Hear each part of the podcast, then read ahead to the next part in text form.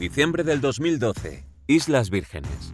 Con el auge del Bitcoin, nacen múltiples plataformas para comprar e intercambiar criptomonedas.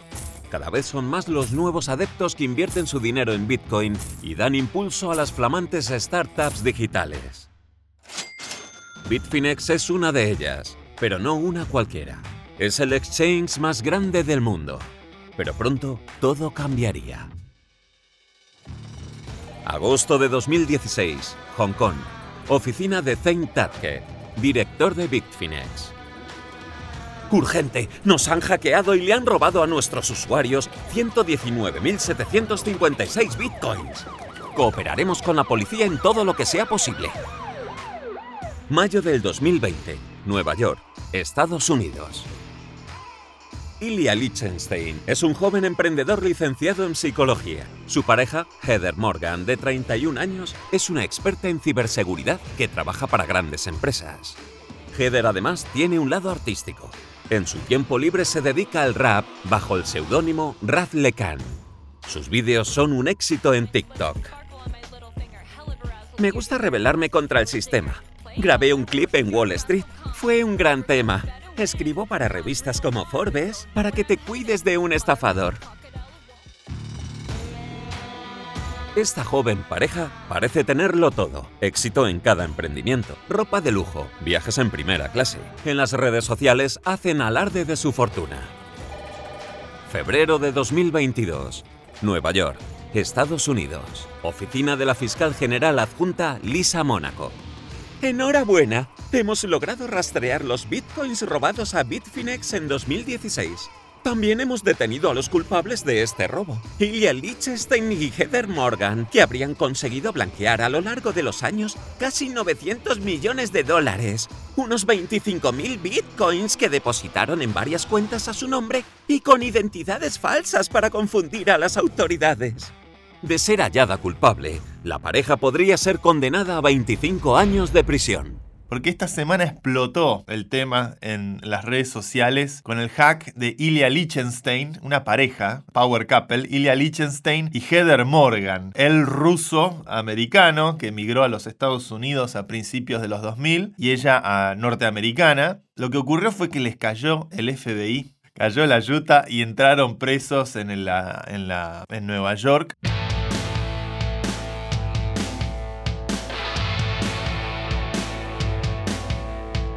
¿Por qué no te habré hecho caso? Un podcast de Santi Siri en el que te contamos todo sobre el mundo cripto. Dirigido por Hernán Zin y producido por Podland, la revolución del podcast. Hola Santi Siri, hola a todo el mundo. Aquí estamos. Seré el peor trader del mundo, pero como inversor parece que acierto, ¿no? Dije que esto era como junio y julio, que había bajado 50 días y que después subía. Y parece que ha pasado esto, ¿no? Noviembre, diciembre y ahora hay un pequeño repunte de, cripto. Estamos en 45 en Bitcoin, en 3200 en Ethereum. Bueno, he acertado. sí, a veces uno acierta con el pronóstico y no con las decisiones. Es la historia de mi vida.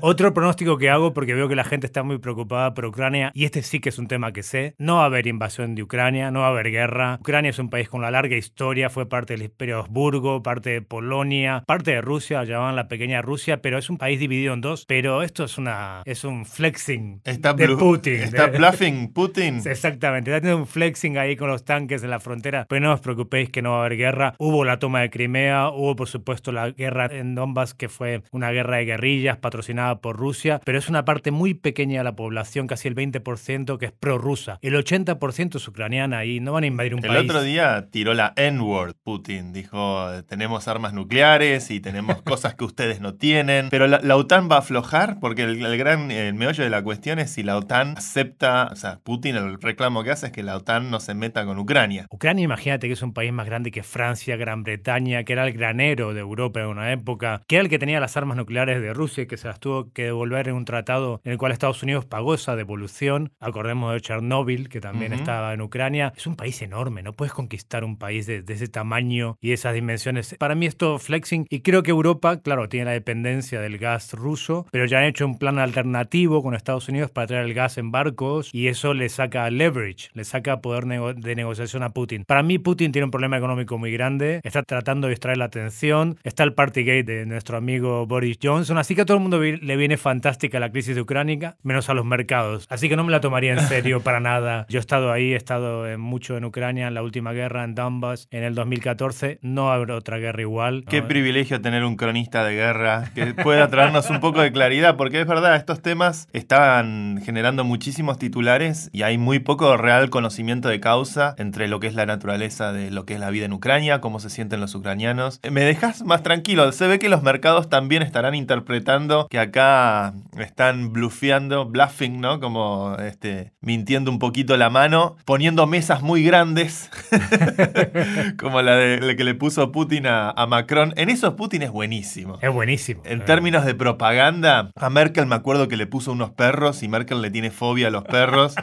y a Macron le puso una mesa ridículamente gigante y lo hizo sentar en la otra punta. Tiene, tiene Putin, que es el hombre, todo el mundo dice que el hombre más rico del mundo es Elon Musk. El hombre más rico del mundo es Putin. Sí, sin duda. El dinero que tiene este hombre ahí guardado, nadie lo dice. Si hay un país que ha producido buenos hackers, yo he estado en Moscú y la verdad que he hablado con algunos hackers allá. Bueno, Edward Snowden está escondido en Moscú. Lo que tienen los rusos es que son realmente brillantes a la hora de pensar sistémicamente. O sea, yo tengo el recuerdo de tener conversaciones con algunos hackers rusos y que realmente me explotara la cabeza. Y claro, uno se pone a pensar, es la tierra de Tchaikovsky, de Tolstoy, tantos grandes genios de la historia. Evidentemente en el ámbito de la tecnología también ha dado grandes habilidosos y no tanto en el mundo del hacking. Estos Ilya Lichtenstein y Heather Morgan, porque aparentemente si hay algo que marca la historia de cripto es los grandes hacks que han ocurrido. Y el hack más grande que haya ocurrido a un exchange fue en el 2016, si recuerdo bien, a Bitfinex. Quienes hayan estado tradeando criptomonedas en 2016 seguramente recuerden a Bitfinex, era el exchange más grande del mundo en ese momento. Lo que ocurrió... ¿Sigue existiendo hoy en día? Sí, siguen existiendo. La verdad es que es interesante la historia. Yo recuerdo mucho la noticia en el 2016, que generó obviamente pánico porque fue una cantidad considerable. Se habla entre 95 mil y 120 mil bitcoins. En aquel momento eran 70 millones de dólares. Hoy son entre 3.500 y 4.000 millones de dólares. Estamos hablando de las reservas de la República Argentina, para darnos una referencia de la cantidad de dinero que es. Lo que ocurrió fue que evidentemente impactaron sobre las billeteras que usaba Bitfinex para resguardar los fondos de sus clientes y se drenaron en más de 2.000 billeteras Bitfinex tenía una estrategia de billetera segregada, que era un requisito de seguridad que ellos tenían y que fue implementado por la empresa BitGo. BitGo proveía la tecnología de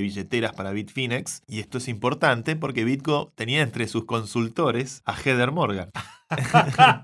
Ahí está la ah, trampa. Hay un tuit de 2016 de una conferencia este, online o algo por el estilo, donde BitGo dice: Vamos a hablar con la experta en seguridad y en ingeniería social, Heather Morgan. Y claro, a veces el inside job, ¿no? Es alguien que en muchas historias de hacking la gente piensa que tal vez hay una especie de neo que tiene la capacidad de codificar a fuerza bruta las claves y penetra todo. No, no, no. El hacking es viveza criolla, lo que se llama ingeniería social, que es decir, un poquito de, de hacerse pasar o a pretender o engañar eh, la percepción del otro. Y muchas veces son inside jobs, es decir, gente que está dentro de la compañía que efectivamente toma una actitud non santa y se aprovecha del acceso privilegiado para poder hacer un ataque de esta índole. Lo que ocurrió con este hack, bueno, fue que se drenaron los bitcoins de estas 2.000 billeteras. ¿Se sabe cómo se hizo? Si dejaron algún, algún código dentro para poder ir sacándolos o si metieron algo en el sistema. ¿Hay, bueno, información? Aparentemente la estrategia de billetera segregada no tiene mucho sentido porque si está el exchange permanentemente cambiando los balances de esas billeteras porque hay trades, la verdad es que al final el punto que tiene acceso a todas esas billeteras es lo mismo tener las billeteras segregadas o no porque ese mismo punto está accediendo a todo el contenido. Se supone que la segregación ayudaría que si hay un ataque, bueno, no, no afectaría a las otras, pero había un single point of failure en, en la API que estaría teniendo acceso a todas estas billeteras y seguramente el hacker o la hacker tuvo ese tipo de acceso privilegiado, donde aprovechó en un rapto de tiempo tratar de captar la mayor cantidad de bitcoins posibles y llevarlos a una billetera propia con claves privadas propias. ¿Qué pasó? Y la gente lo notó, digamos, fue un escándalo. Sí, hombre, aquella época. 2016, bueno, la gente lo notó, obviamente fue una pérdida muy importante para Bitfinex, no fue la pérdida total de sus fondos, es un, Mm. un exchange realmente muy grande. Bitfinex fue interesante este caso porque tomaron una actitud muy proactiva de comunicar el ataque. Es importante que cuando una empresa de esta naturaleza es atacada, comparta la mayor cantidad de información posible para no incriminarse a sí misma. Si una empresa empieza a ser secretiva, ¿no? Como me sale secretive, como decía, Sí, este, como que no compartir la información. no quiere compartir información, probablemente sea por el miedo reputacional o porque haya ocurrido algo internamente dentro de la empresa. Entonces es muy importante que si la empresa sufrió un ataque, comparta toda la información posible. Bitfinex tomó esa actitud y decidió, si recuerdo bien, en el 2017 o un tiempo después, hacer un token propio de Bitfinex para compensar a los damnificados por esta pérdida y ir pagándoles a través del token con los dividendos que el exchange iba generando a futuro para poder eh, resarcir a quienes perdieron sus bitcoins en este hackeo. Entonces, ese precedente, Bitfinex siguió operando, siguió generando dividendos, siguió generando regalías por fees, por la- el trading, y ese, ese hecho, bueno, logró que efectivamente pudieran resarcir a quienes sufrieron la pérdida de sus fondos en este hackeo masivo. Lo cual creo que habla bien de la empresa. Hay que saber que, por eso en cripto siempre decimos, not your keys, not your bitcoin. Si vos no controlas la clave privada, vos no estás en posesión de tus bitcoin o de tu criptomoneda. Si tu criptomoneda está en un exchange, el que tiene tu criptomoneda es el exchange. Si al exchange lo hackean, corres un riesgo de seguridad. Por ende, si querés tener la custodia, que es el gran atributo que te da cripto de poder tener la custodia de tus activos,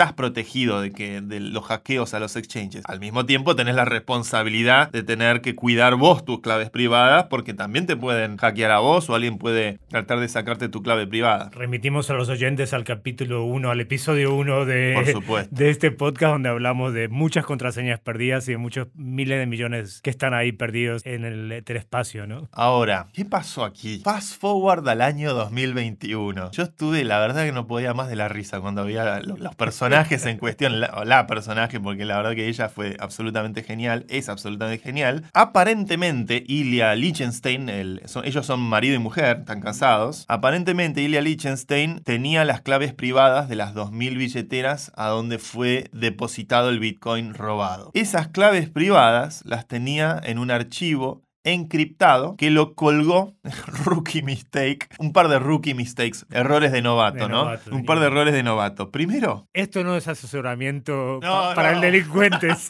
por favor. A no, ver, no uno- criminal advice. uno eh, siempre trata, estas cosas interesantes porque tratás de aprender, ¿viste? Claro. Cómo- Pero no enseñemos nada malo a la gente. No, no, pero cómo tener buena seguridad. Cómo tener buena seguridad. El rookie mistake más importante es que este archivo encriptado, en lugar de tenerlo offline o en cold storage, es decir, eh, lejos de algún servicio o alguna red, lo puso en el cloud. Es decir, estaba guardado en un servidor de Google, donde él guardaba sus archivos, sus fotografías, asumo que guardaría un montón de cosas, y guardó este archivo encriptado en un servidor de Google. Evidentemente, el FBI y los investigadores empezaron a sospechar de ellos, y lo que ocurrió fue que le hicieron una, una orden de allanamiento a Google para poder investigar estos archivos en su infraestructura. El gobierno puede acceder a través de una orden de allanamiento de un juez a la infraestructura que hay en Google, en Amazon, en el cloud. De vuelta, tus archivos en Google, en Amazon, en el cloud no están en tu computadora, están en la computadora de Jeff Bezos y de Larry Page, de, de-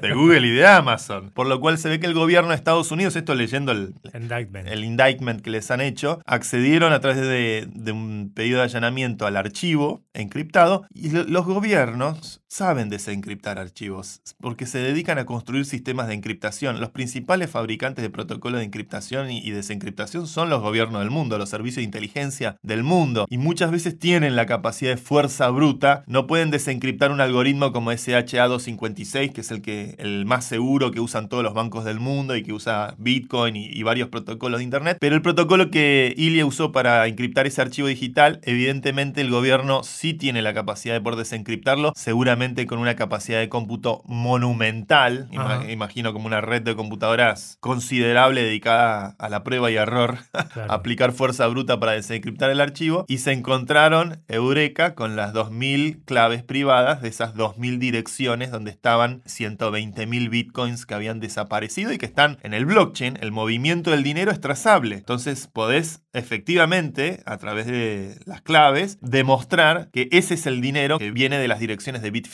La trazabilidad del blockchain es imbatible, o sea, no hay forma de ofuscar eso. Ellos habían hecho muchas maniobras, muchas transacciones, pasando de, de cadena en cadena, es decir, eh, hopping entre cadenas para poder eh, llevar el Bitcoin a Monero y de Monero a otra cadena y tratar de ocultar las pistas lo mayor posible. Porque Monero es privada, ¿no? En teoría es totalmente privada. En teoría. En teoría. En teoría, pero si vos miras el timestamp de una transacción, podés inferir que alguien estaba haciendo una conversión en ese momento. Hay muchas técnicas, hay que realmente saber muy bien lo que uno está usando. Si estás usando un mixer que mezcla varias transacciones y después trata de darle a la gente supuestamente diferentes monedas, también hay que tener cuidado con los mixers, siempre hay que ir como en la misma cantidad de transacciones porque ya la propia cantidad de Bitcoin que metes en un mixer si sacás esa misma cantidad y el, resto, y el resto, o sea, hay muchas. Realmente esto es un trabajo para paranoides, no es un trabajo para cualquiera. Y Ilia cometió el error de, de haber dejado en el cloud este archivo con sus claves privadas de estas 2000 direcciones. Lo agarraron con las manos en la masa, o sea, no hay prueba más contundente que eso. Cayó el FBI, los arrestaron, ahora están afrontando un juicio, pueden afrontar hasta 20 años de, de prisión. Aparte, ya tomó alto perfil el, el caso. Ese hackeo más grande que ha ocurrido un exchange. Y lo mejor de todo, porque esto es cripto, porque en cripto nada es.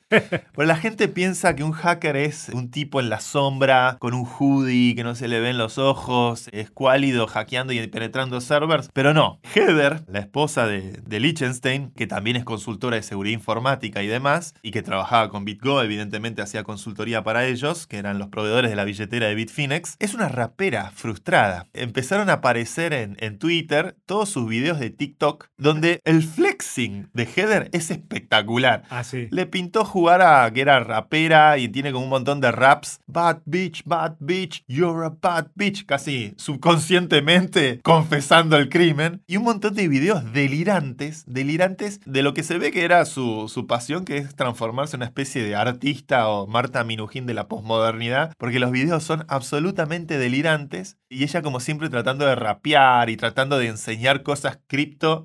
Entonces empezó todo Crypto Twitter a compartir los videos. Y claro, cómo rompe con los prejuicios también eso. Aparte, lo que sí, él, él era un tío serio. Bueno, fue como tuvo a Y Combinator, ¿no? A la aceleradora tan famosa de Silicon Valley. Él sí tenía un perfil más bajo, digamos. Sí, él tenía el perfil clásico tal vez de, de informático, colega de Y Combinator, Exacto, él es de la camada 2011, que me fui a fijar a ver si era de mi camada, ¿viste? Pero camada 2011, alguien decía por ahí, este es uno de los exits más importantes de Y Combinator, ¿no? 4 mil millones de dólares. Estos 90 mil bitcoins que valían 70 millones, hoy valen 4 mil, pero bueno, hoy son propiedad del gobierno de Estados Unidos. El gobierno tomó posesión. Ah, sí, ¿no los devuelve a, al exchange o sí? Habrá que ver, seguramente ahora son evidencias, es como eh, prueba. Habrá que ver seguramente el desenlace del, del juicio y demás. Tal vez se terminen resarciendo seguramente a Bitfinex, que eran los administradores originales de, de ese capital. Habrá un juicio por delante que será muy interesante de seguir. A mí una de las cosas que más he aprendido a disfrutar del mundo de la informática y alguna que otra vez a padecer también es el, el tema de, de- de estos juicios, ¿no? Que donde, donde se demuestra efectivamente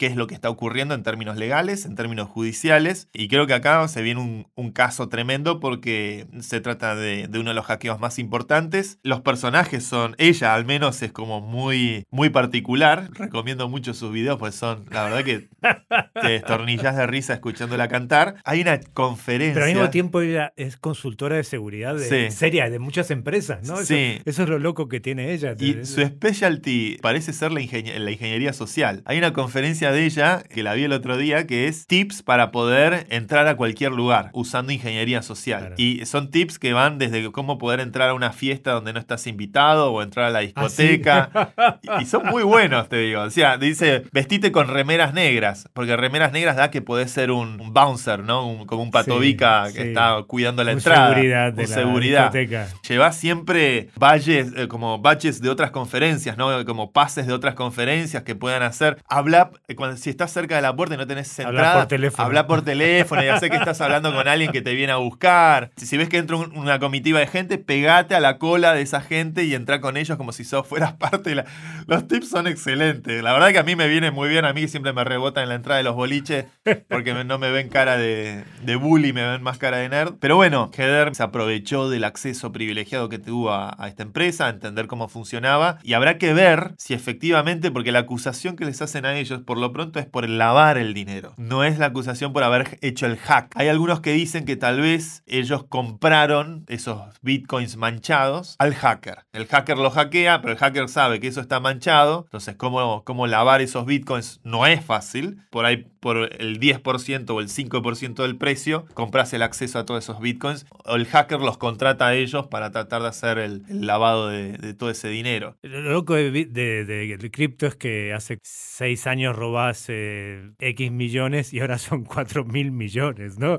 Y, Sí. y- y decís, ¿cómo lavo todo este dinero? Porque una cosa es lavar el lavado o blanquear una cantidad de dinero. Eran 70 millones. 70 millones y ahora tenés que 4 mil millones. Sí, cada vez más. Que ni Pablo Escobar tenía ese desafío delante, ni, ni los narcos tienen tanta cantidad de dinero que lavar. Mayo de 2021. Texas, Estados Unidos. Ciberdelincuentes detienen las operaciones del oleoducto más grande de Estados Unidos, Colonial Pipeline, y comprometen la red de combustibles que suministra los principales aeropuertos del país, desde Texas hasta New Jersey. Mientras tanto, en la Casa Blanca, Gina Raimondo, secretaria de Comercio de Estados Unidos, alerta a la población. Estamos intentando ir al fondo con la investigación para resolver el problema lo antes posible.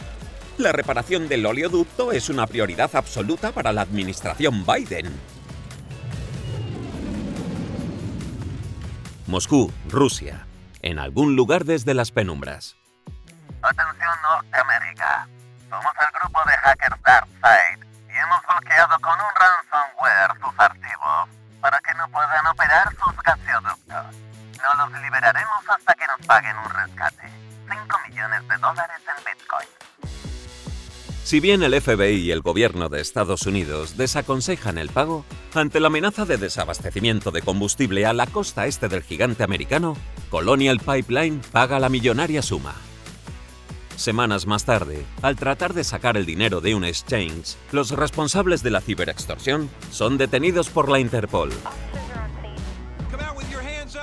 La ironía, ¿no? Muchas veces la gente de la, en la seguridad informática, en la jerga de la seguridad informática, se dice mucho, ¿no? Si sos un hacker white hat, de sombrero blanco, grey hat, que estás poquito en el medio, o black hat, ¿no? Sombrero negro. Los hackers de sombrero negro son los hackers que no tienen ética, que no revelan una vulnerabilidad cuando la detectan, que se aprovechan de esa vulnerabilidad para sacar ventaja o rédito propio. Claramente no les deseamos el bien a, ese tipo de gente. Y después están los hackers más white hat o sombrero blanco, que cuando detectan una vulnerabilidad y cuando realmente hay un problema, automáticamente hacen el disclosure o, revelan el- el- la falla la comunidad, al, al ecosistema, a la empresa o al, al implicado en esa falla. Sí, sobre todo en el caso de- del oleoducto de Estados Unidos, que pagaron, que la empresa pagó a los hackers el dinero a estos hackers de Europa del Este. El tema es cuando lo llevas a un exchange y lo querés sacar. Ahí Claro. es cuando te agarran con las manos en la masa. Bueno, en un momento tendrás que sacarlo de la billetera, digamos, de la red, si Claro. querés usarlo. A menos que quieras dejarlo ahí en cripto para siempre. Bueno, Si un día si querés sa- sacarlo y comprarte el Lamborghini y hacer el flexing y tal, ahí es cuando, lo- por ejemplo, esta gente del oleoducto de Estados Unidos la agarraron en ese momento. en ¿no? su. esto- los errores de, de novato de, ver, de Liechtenstein es- tenía una carpeta en el cloud que eran tipo pasaportes. Ah, sí, eso lo leí, sí. un montón de pasaportes y identidades alternativas. También en la nube, vamos, En la un nube. genio. Y lo otro que me parece como increíble, francamente, es que hayan estado viviendo en Nueva York. Es decir, están viviendo en Estados Unidos. Estás viviendo con la espada de Damocles encima tuyo. Aunque el nuevo alcalde sea pro Bitcoin, no lo va a hacer tanto, digamos.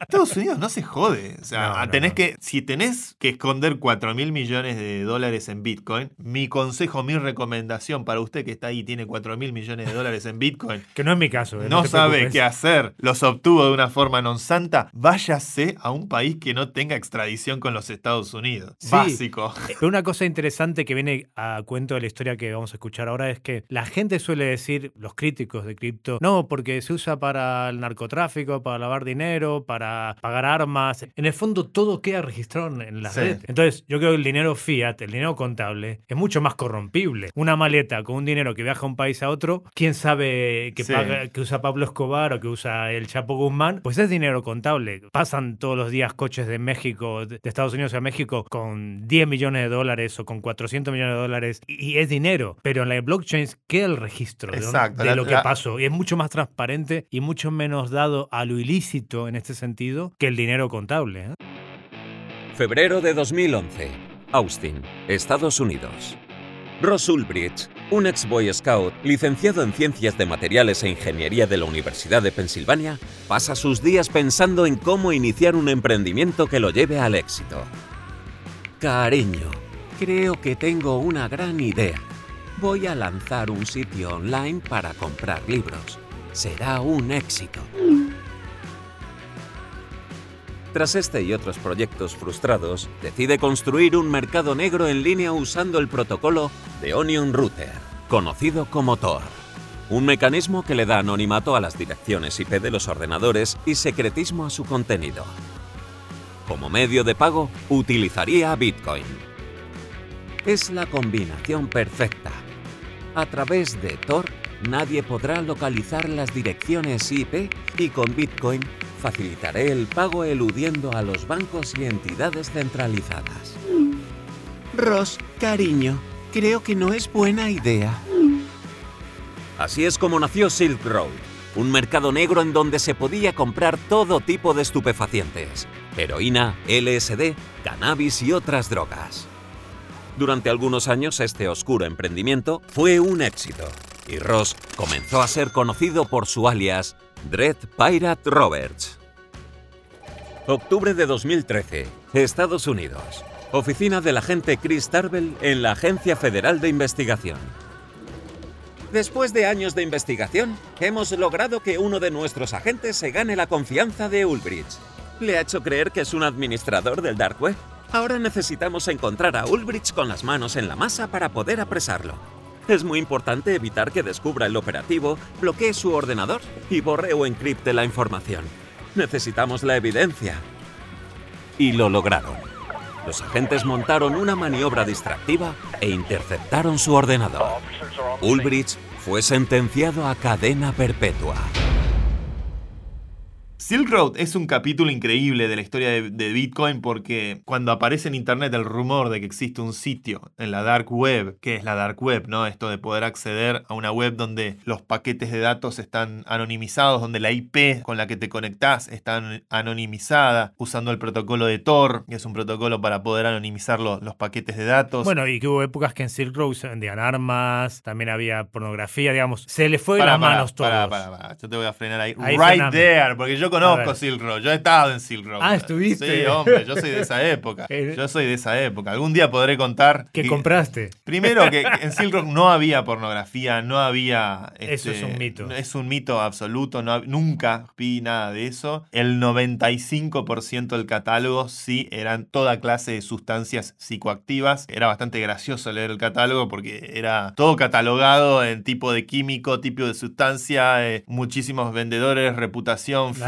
reputación, como Amazon, eh, sí. Los que lean en Kingpin, ¿no? Como Sí. el libro de Lars Ulrich, que es muy interesante. Como todo libro bien escrito, al final empatizas con él, ¿no? Aunque es un tío perverso que mandó a matar gente y tal. Y él decide en un momento, él estaba en Costa Rica y estaba buscando un país con no, que no tuviera extradición, pero se enamora de una chica y se va a San Francisco. Y ahí es cuando comete su gran error. Ahí lo Vol- agarran. Ahí lo agarran en un café. En un café. La, la toma de cómo lo agarran es espectacular. Ah, no la he visto. Solo he Eh, leído no, el no, libro. eh, no, no, lo leí en el libro. Ah, sé sí. que se está haciendo una película, pero yo lo leí. Me acuerdo. Ah, en la, la biblioteca. En la que biblioteca. Lo distraen, lo distraen. Lo empuja por atrás un agente del FBI. La clave era que no apagara su computadora. Es agarrarlo con la computadora prendida y logueado. Entonces el FBI dispuso de una mujer al lado de él que le preguntó la hora o lo distrajo. Y en esos segundos tenía que venir otro muy rápido y agarrar la computadora prendida y logueada. Así, así Y lo no se porque si, si la computadora se apaga o se se, eh, automáticamente se encripta y ahí no pueden tener la evidencia. Y lo agarraron así. Aparte, lo loco es que él iba siempre al mismo café. Y ese día decidió irse a una biblioteca. Entonces, todos los agentes del FBI fueron a la biblioteca y, y fue como que hicieron una pareja como que se peleaba los que se gritos. peleaba la pareja, sí. Y entonces vinieron un agente atrás y le sacó la- el ordenador, la computadora, y ya le metieron las esposas. Y bueno, estará de La astucia- preso de por vida. la- la verdad. es un caso interesante el de Silk Road. Yo creo que Ross Ulbricht cumple una condena injusta. ¿Por qué, Santi? Porque lo acusan de haber cometido un crimen que nunca existió. La, la muerte nunca pasó porque fue fingida por la... Fue fingida por el propio FBI. Exacto. O sea, el FBI es, ra- es un caso rarísimo porque Le meten este suerte de narco colombiano que lo tienta a matar gente que está... Sí. Pero nunca pasa eso. Pero nunca pasa y era un policía del FBI que le, le mandaba una foto de, bueno, ya liquidé al que me pediste y le mostraban una foto del que estaba liquidado y él creía que había cometido el crimen. Pero el crimen no ocurrió. El crimen era el gobierno de Estados Unidos haciéndole creer que estaba cometiendo un crimen. Y eso es como un...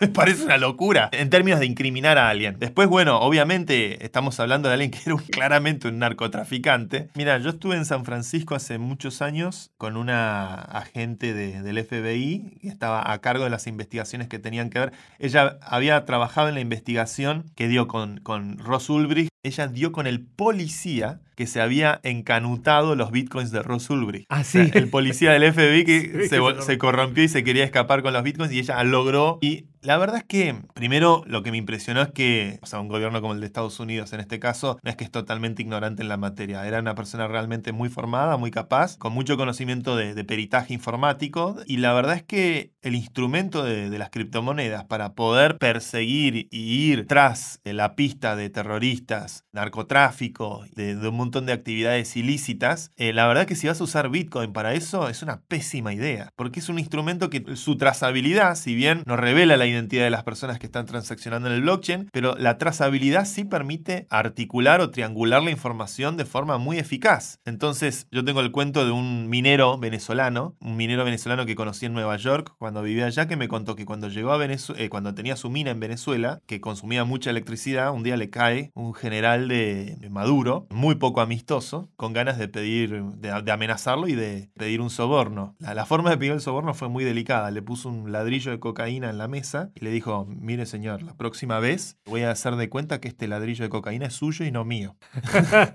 Así que usted me va a pagar, no sé, le pidió un soborno de una cantidad considerable de dinero, pero el error, el general este, fue que le pidió el soborno en Bitcoin. Y claro, este colega en, en Nueva York varios años después me dice, yo todavía miro la dirección donde le mandé el Bitcoin a ver cómo lo mueve, si lo está usando, todavía no lo movió, me acuerdo que me dijo, pero claro, él sabe quién le pidió ese soborno y sabe que ese Bitcoin está ahí y lo puede seguir a lo largo de los años y se mueve y cómo se mueve. La trazabilidad de las criptomonedas la hace un instrumento que en rigor es muy bueno para los que están tratando de perseguir el crimen organizado y el dinero negro. Existen tecnologías que están tratando de lograr mayor grado de anonimidad, porque al mismo tiempo hay en eso un tema de también de derecho a la, a la privacidad y de libertad financiera, pero al mismo tiempo Bitcoin per se te diría que no es totalmente anónimo, sino que es algo más seudónimo. ¡Saldremos de pobres con esto! Si te ha gustado este podcast y quieres más información, síguenos en nuestras redes sociales arroba somospodland o en nuestra web podland.com y no olvides darle al botón seguir para enterarte de nuevos episodios. Producido por Luciano Pozzi. Investigación Lucía Lopreyato. Diseño de imagen Juanjo Contreras. Locutado por Fernando Simón. Productora ejecutiva Julia Gómez Cora. Presentado por Santi Siri y dirigido por Hernán Zin. El presente podcast no supone asesoramiento financiero de ningún tipo, sino simplemente la opinión de sus participantes. Las recreaciones en él contenidas están basadas en hechos reales pero son fruto de la ficción de los guionistas y del equipo artístico de Podland. Podland, la revolución del podcast.